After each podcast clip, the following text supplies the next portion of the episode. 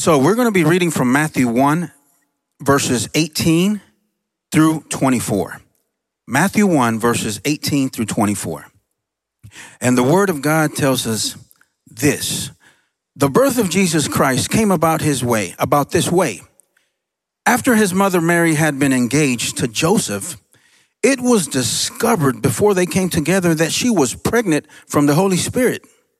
So her husband Joseph, being a righteous man, he was a righteous man, and not wanting to disgrace her publicly, decided to divorce her in secret.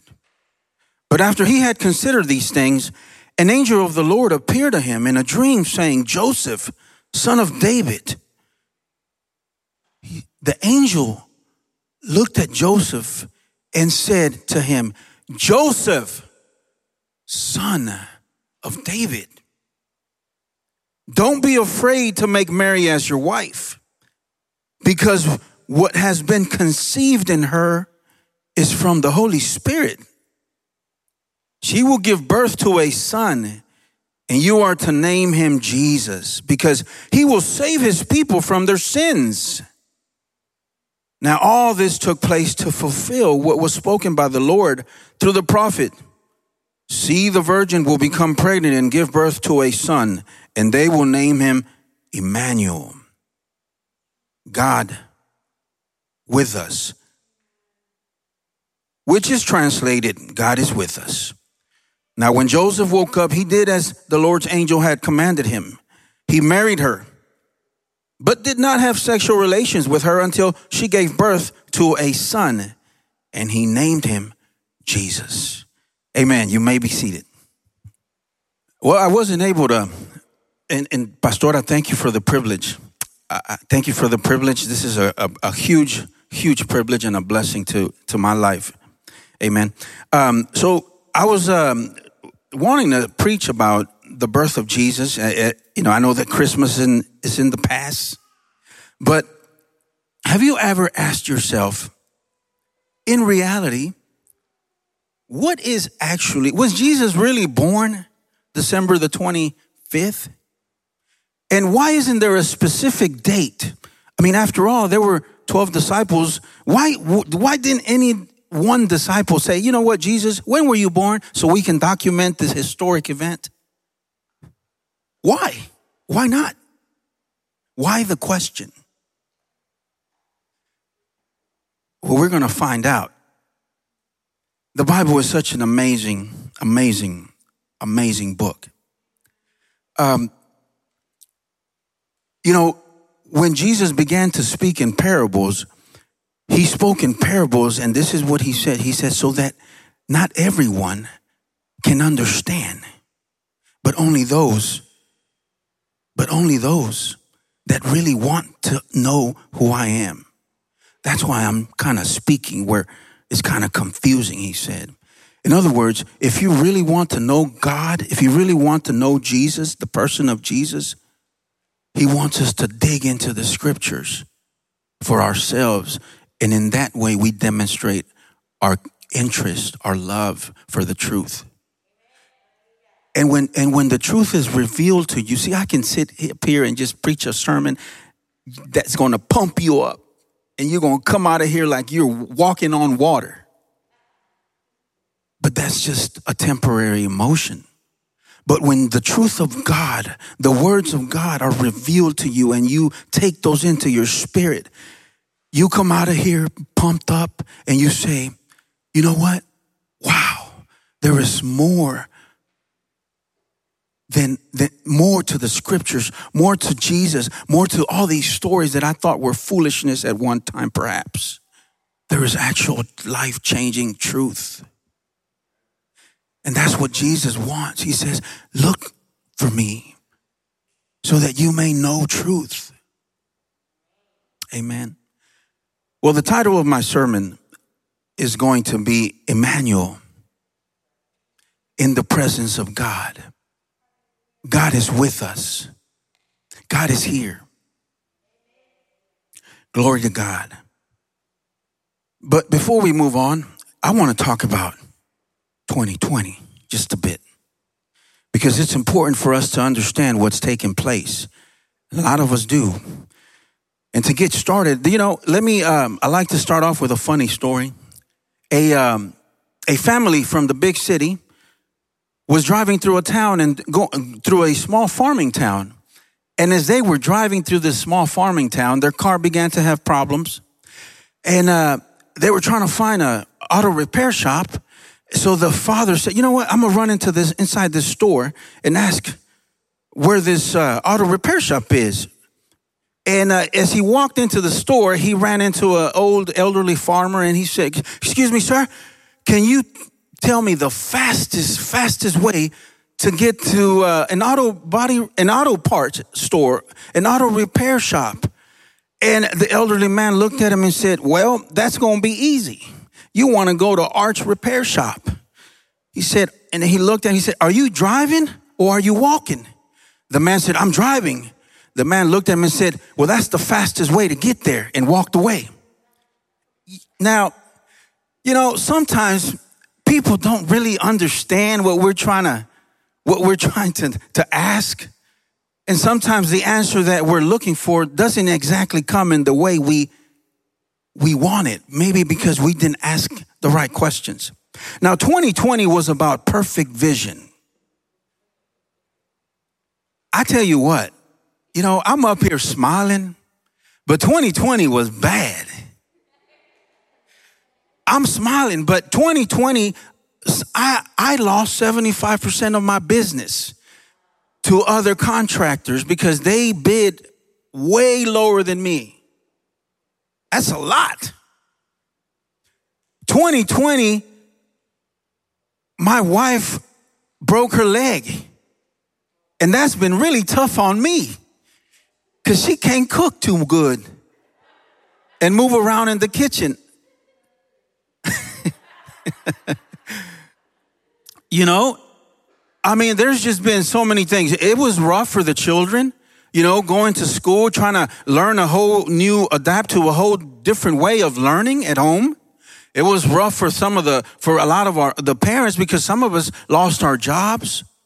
Some of us, you know, had to manage working at home while the children are running around and at the same time deal with them because they're at home. And there's so many other things. Maybe tragedy struck. Some of us lost loved ones, immediate family, perhaps extended family. You know, But as you will hear from everyone that gives glory and glorifies the name of God, we are here. You know, and what that shows us, and it showed the world because there's a lot of people that perhaps weren't as involved, had distanced themselves from the Lord. But this moment brought us closer to Him. It made us realize just how much we need God. It made us understand that without God, we have nothing to look forward to. At least that is my case. And it also confirmed to me that God is with me and with us. He reassured me of his faithfulness to me, to my family, to many, and all of us actually, in fact, that are here and we give him glory and we give him praise. Listen to what it says in, in Jeremiah 32 40. His love is amazing. I will make with them an everlasting covenant that I will not turn away from doing good to them. And I will put the fear of me in their hearts that they may not turn from me. I will rejoice in doing them good. And I will plant them in this land in faithfulness with all my heart and with all my soul. You know, 2020, I guess the, the, the best verse for me was this too shall pass. I was ready to get out of 2020. I was so ready for that to end. But we're on a, we're in a new season now. We are in a new season. And you know, there's still that uncertainty as we as we as we step into as we walk into 2021 we're still in this flesh we're still in this body. And that's absolutely normal. There's there's quite a bit of uncertainty as we move in with a new administration that governs the entire nation. There's so many things that that are uncertain in the horizon as we look and we think about 2021 and what's to come. But who here is ready for the best year of your life? That's the real question. You know, I asked who was ready for 2020 to end, but the better question is who here is ready for the best year of your life, despite, regardless of what 2021 may bring. Amen. Romans 8:34. Who is to condemn? Christ Jesus is the one who died. More than that, who was raised? It was Christ Jesus, who is at the right hand of God, who indeed is interceding for us.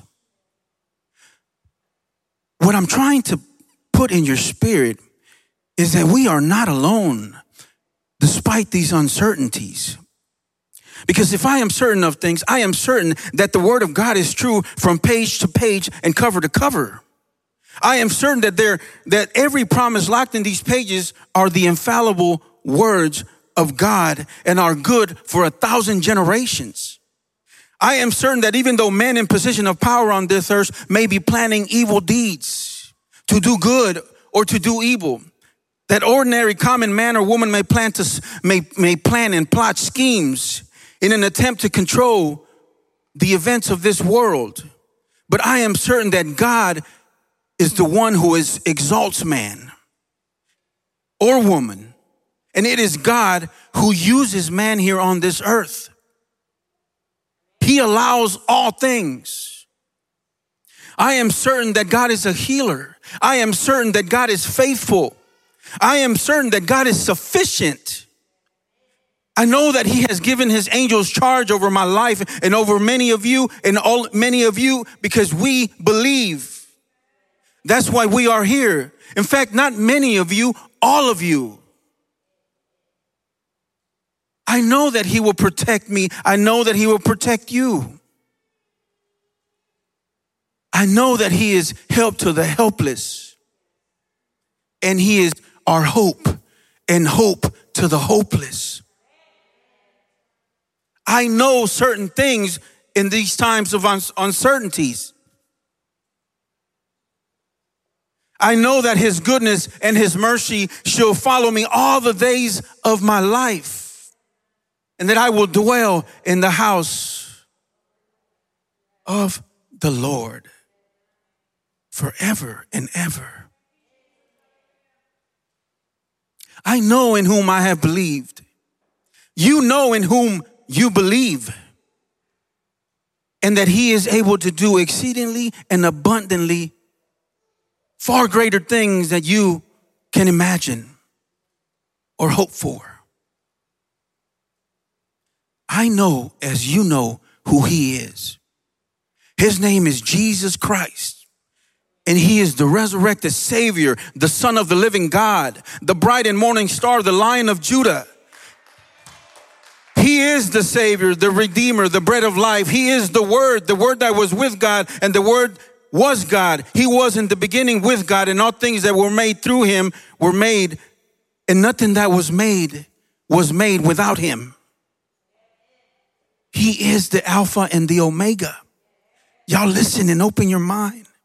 I know you've heard this before, but this is the, the, the, first step into 2021, and our spirits must receive this truth.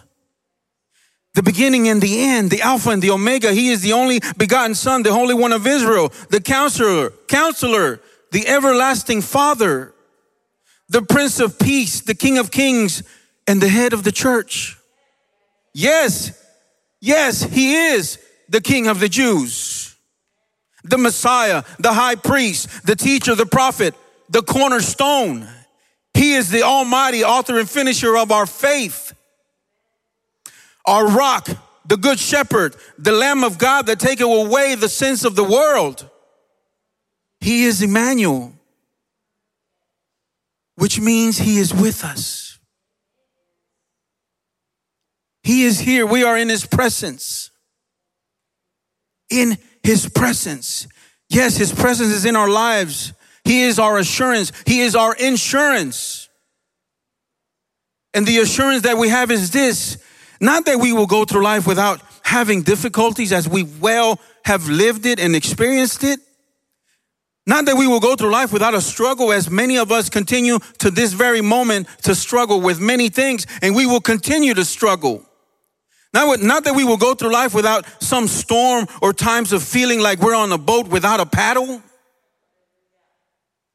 No, not that we will go through life with some need arising or even some tragic event unexpectedly coming into our lives that tests our faith and rocks our foundation. Our assurance is this that as we go through life, we go through life with the promise that in our struggle, He is our strength. That in our struggle, He is our healer if we're falling sick to disease. That is our assurance that He is our strength, He is our healer. That in our struggle, He is our provider and He will provide. In our struggle, we have a firm foundation, and Jesus is His name. Now, listen to this from Ecclesiastes, where it gives us 28 times and seasons in life. Chapter 3, verse 1 through 8. For everything there is a season and a time for every matter under heaven, a time to be born and a time to die, a time to plant and a time to pluck up what is planted, a time to kill and a time to heal, a time to break down and a time to build up, a time to weep, yes, and a time to laugh, a time to mourn and a time to dance a time to cast away stones and a time to gather stones together, a time to embrace and a time to refrain from embracing. That's that time now. But some of us still embrace. A time to seek and a time to lose. A time to keep and a time to cast away. A time to tear, a time to sow a time to keep silence and a time to speak, a time to love and a time to hate, a time for war and a time for peace. Now, this passage may, mentions 28 different times in life. Now, the one time I can't find in this passage is a time to quit. Just, it's just simply not there in the uncertainty of our times as we go into 2021, no matter what happens, there is no time to quit. We must remain in God's presence. After all, He has promised to never leave us or forsake us. Amen. Now, listen to this the enemy of our souls, who has been condemned to eternity is not quitting. He's still after us to disrupt our lives, to distance us from eternity, so that we, may lose what is rightfully ours. If he has been condemned but yet refuses to quit, why should you or I? Therefore, you know, we know that God loves us. We know that God loves us. You and I have been giving eternal life. There is no quitting. Not now, not this year, never. Tell the person next to you quitting is not an option. Quitting is never an option. I don't know why, God. I'm supposed to be preaching about the birth of Jesus. But quitting is not an option. Jesus never quit. Through all that he suffered, he had his vision on the prize.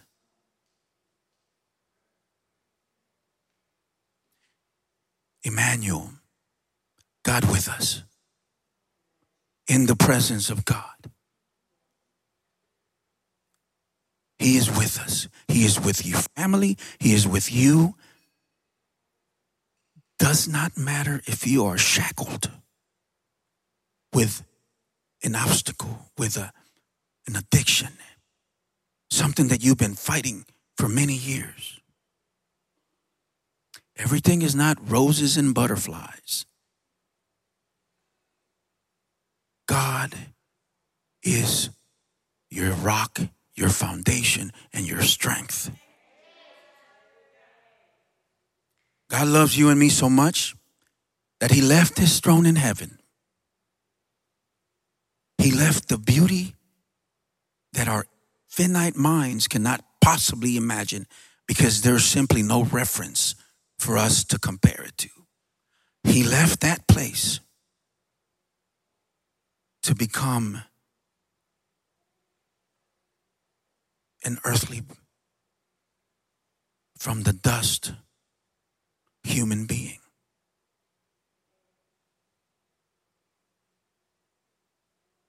He left his kingdom to come and die and suffer the things he suffered.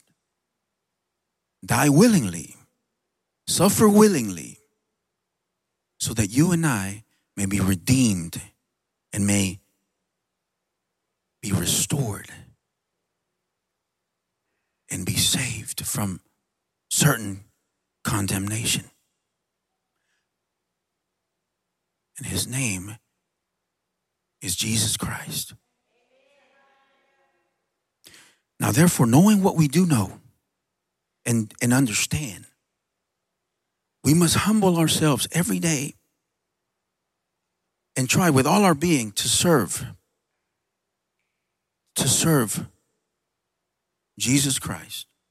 And when we say that we serve our Savior, that means that we serve each other.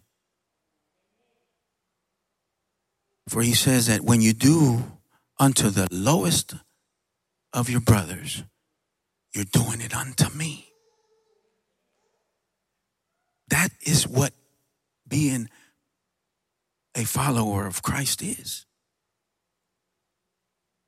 You want to have a successful 2021? Learn to serve.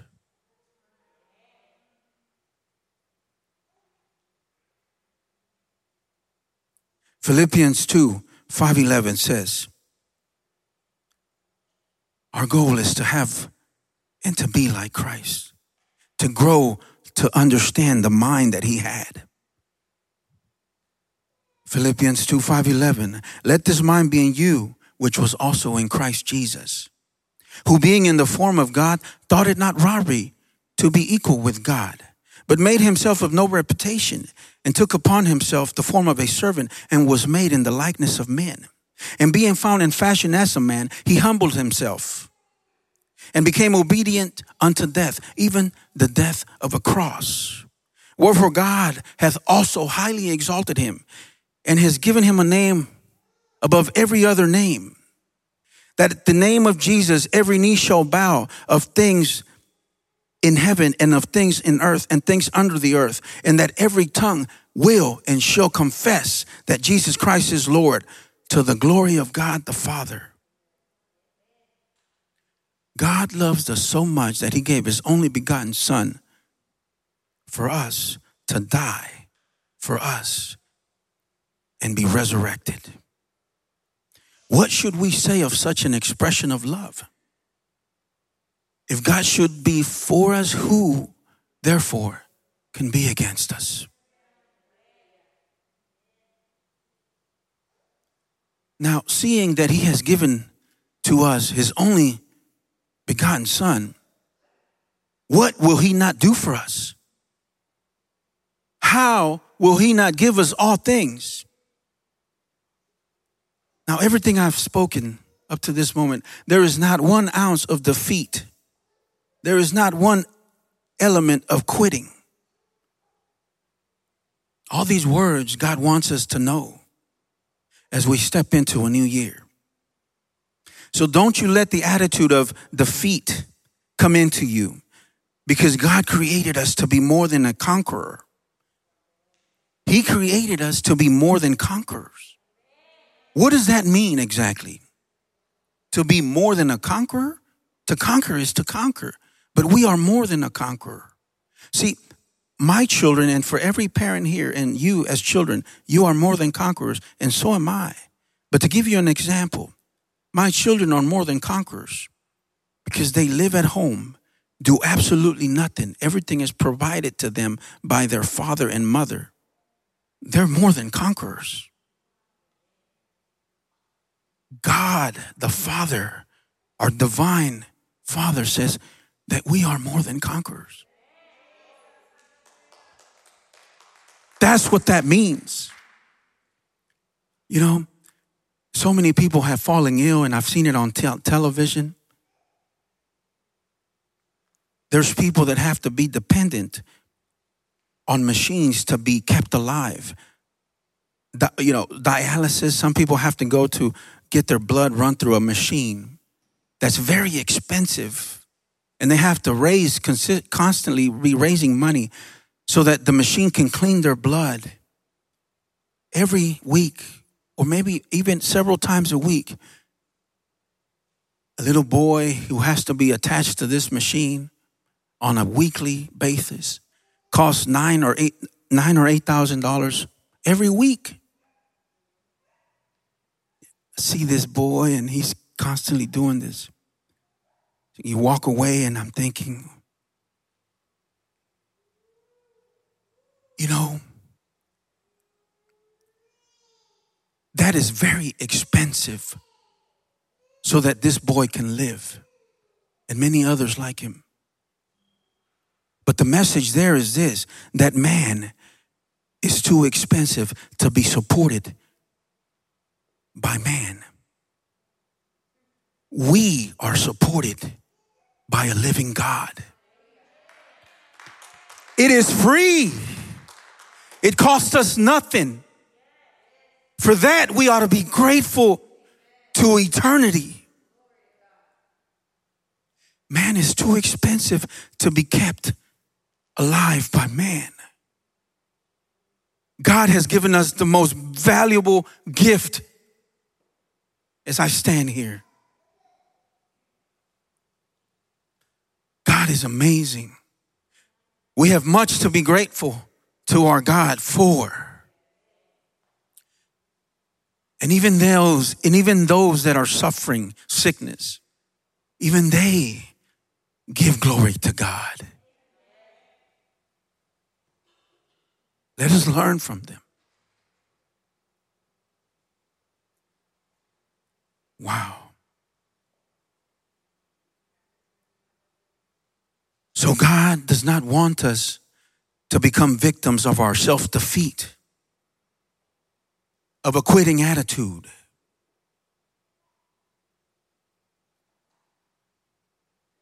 Yes, we will go through a season of lack, but God created us to conquer lack. We will go through a season of weakness, but God will bring us through that season of weakness stronger than ever before. You need to understand that they, what David said when he said, It was good that I had been afflicted. David said this. Why did he say this? Because it was in his affliction that he learned God's faithfulness. It was in his affliction that he learned how to run into the secret place of the Most High and dwell in the shadow of the Almighty. It was in his affliction that he learned the words, God is a refuge. He learned the words that God is a strength. It was in David's affliction as it is in our very own afflictions that we have lived and are going through that we have learned that the name of the Lord is a strong tower and that the righteous run into it and are saved. Amen. When you come into a season of struggle, as we're in right now, because it's still a season of struggle for the majority of the world. Do not be defeated because if we are breathing and the shine is shining and the sun is shining onto our face, then God still has a purpose for our lives. If you can still, if we're still six feet above the ground, then we still can cry out to Him and He will respond to our cry. Now, this message is for everyone, but I'm speaking to families right now. Families that are overwhelmed. And many families are. Turn to Jesus. I don't know if this is recorded, but families must turn to Jesus. Jesus is for you. As a businessman, I'm speaking to business people who are looking into the forecast of 2021, who have suffered and many have lost their businesses and are uncertain of where the provision will come from. Turn to Jesus. He is, he is my business partner. He is your business partner. He will provide and make a way because he is a way maker, a miracle worker. You know, because a week before the, the end of 2020, I got a phone call. They said, We've accepted your proposal. We're giving you a line of, of, of banks here in the Houston area. And I and my wife looked at me and I told my he said, you know what?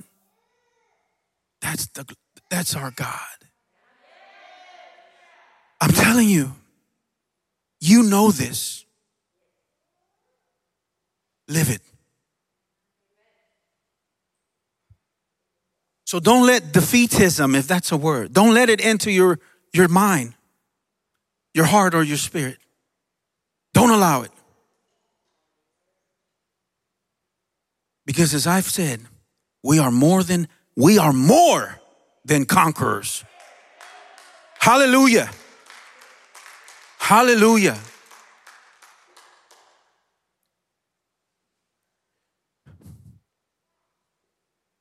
I think you get the point.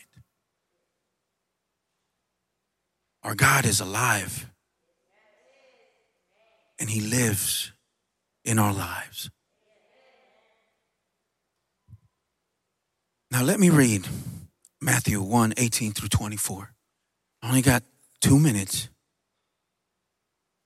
but I'll go a little beyond that so that we can get into this was a message. This is the truthful message of God because that is the birth of Jesus.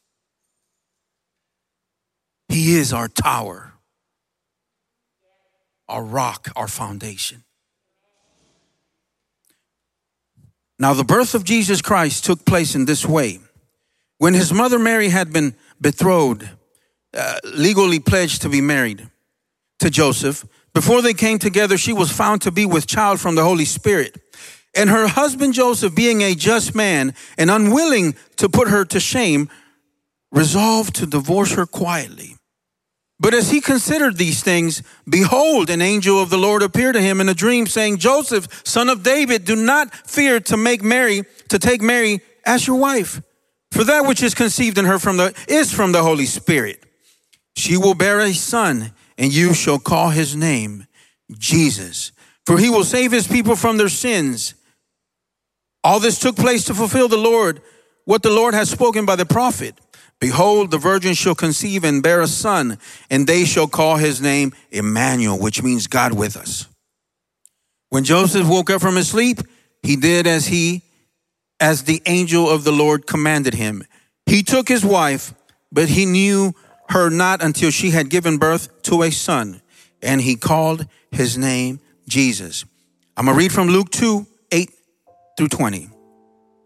And in the same region, there were shepherds out in the field keeping watch over their flock by night. And an angel of the Lord appeared to them, and the glory of the Lord shone around them. And they were filled with great fear. And the angel said to them, Fear not, for behold, I bring you good news of great joy that will be for all the people. For unto you is born the day in the city of David a Savior who is Christ the Lord. And this will be a sign for you. You will find a baby wrapped in swaddling clothes and lying in a manger. And suddenly there was with the angel a multitude of heavenly hosts praising God and saying, Glory to God in the highest, and on earth peace among those with whom he is pleased. When the angels went away from them into heaven, the shepherds said to one another, Let us go over to Bethlehem and see this thing that has happened, which the Lord has made known to us. And they went with haste quickly and found Mary and Joseph, and the baby was lying in a manger. And when they saw it, they made known the saying that had been told them concerning this child. Now, what was that saying? But they made it known. Listen to this. They made it known to Mary and Joseph.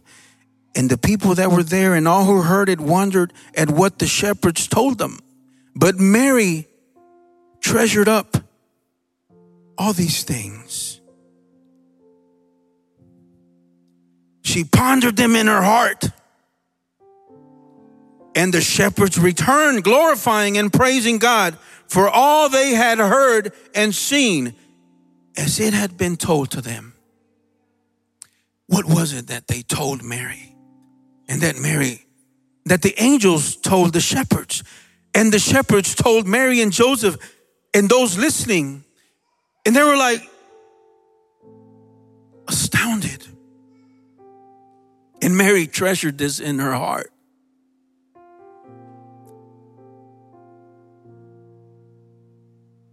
Behold the Lamb of God. Remember that? Where does that come from? Behold the Lamb of God that taketh away the sins of man. One thing you have to understand is that lambs, is that lambs don't give birth like any other animal. They don't give birth throughout the year. They only give birth one time a year and that's every, at the same time every year. Around March and April. A lamb gets pregnant around November and December because they're pregnant for four and a half months. That's why Jesus was not born December 25th. And i tell you why. And it's biblical, and I'll prove it to you. See, lambs aren't pregnant for four and a half months. They get pregnant November, December. They can only have about three max little lambs.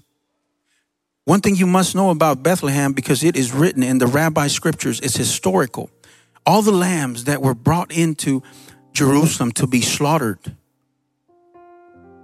to the Lord were raised in Bethlehem. The only time, the only time that the shepherds would be out in the night was when the lambs around May and April were going to be giving birth because that was their that was their source of income. This was huge. This is what made them, what provided for them. So they're all out in the they're all out at night waiting for their lambs to give birth because the minute a lamb is born, they must attach it to the mother if it's more than one and they're hoping to get more than one. So to increase their flock. But if the mother doesn't immediately, the baby doesn't immediately latch on to the mother's um, nipples to feed, the mother abandons them. And there's a chance they die. And many of the mothers who give birth do die. So they try to get, they have to be physically present to assist in their birth. You can read up, it's still, in fact, today, to this very day, they still do the same thing. There are still shepherds in Bethlehem. Behold, the Lamb of God that taketh away the sins of the world. I believe were the words that the angels told the shepherd. what you are about to that's why they appeared to the shepherds. That's why they were out in the nighttime. Because they were they were looking out for their for their sheep, for their lambs.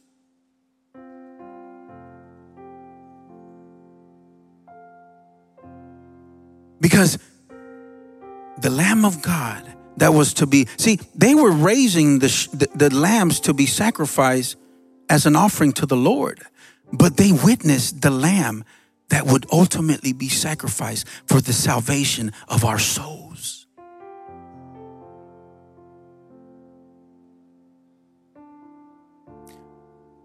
There's so much more. It's almost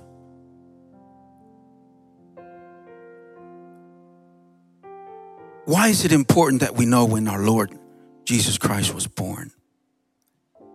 I guess to know an exact date really doesn't matter as much as to know that he was born and he died and was resurrected so that you and I may be redeemed, restored, and be called sons of God.